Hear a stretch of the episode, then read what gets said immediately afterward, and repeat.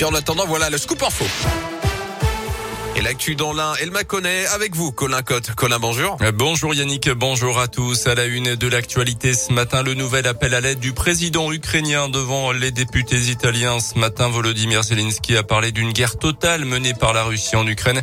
Un conflit préparé, planifié par le régime de Vladimir Poutine. Il a décrit Kiev, la capitale, comme étant désormais une ville assiégée et pillée par l'ennemi. Le président ukrainien qui doit s'exprimer demain après-midi devant les parlementaires français alors que les bombardiers bombardements se poursuivent également aujourd'hui à Kharkiv et Mariupol par exemple. Notez que plus d'un Ukrainien sur dix a désormais quitté son foyer depuis le début de la guerre, il y a presque un mois. Dans l'actu également, chez nous, un feu de friteuse hier soir à Oyonnax. Les pompiers ont été alertés par des témoins pour une forte odeur de brûlé venant d'un fast-food fermé. À l'intérieur, les flammes s'étaient déjà propagées aux étages supérieurs, toujours à cause d'une friteuse. Les habitants ont dû être évacués le temps que l'incendie soit maîtrisé. Cinq personnes ont été euh, relogées. Un an et demi de la Coupe du Monde de rugby en France. Une mauvaise nouvelle pour le bassin de Bourg-en-Bresse. L'Italie a finalement choisi de s'installer à Bourgoin-Jallieu en Isère au lieu de Bourg. Une délégation transalpine avait pour pourtant visité au mois de novembre les installations, mais leur choix s'est finalement porté sur le stade Rajon.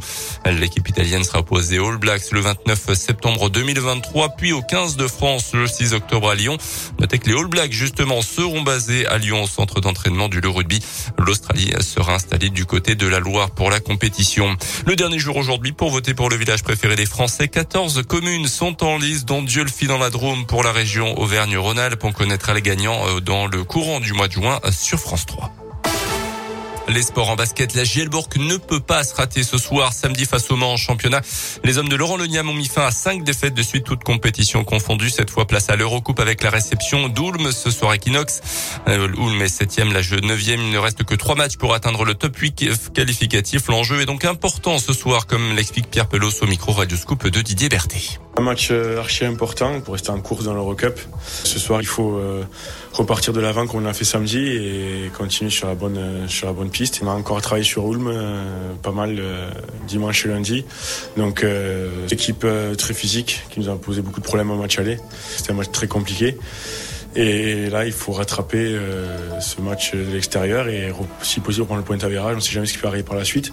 Donc, si possible, les, battre pour rester en course. Bien sûr, on y croit toujours comme un championnat, comme un Eurocup, on y croit toujours tout le temps. Pour y croire encore, il faut gagner des matchs, donc euh, c'est le plus important, euh, c'est gagner.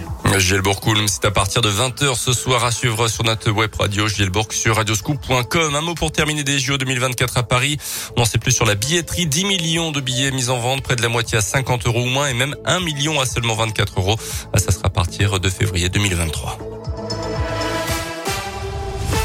Parfait, merci.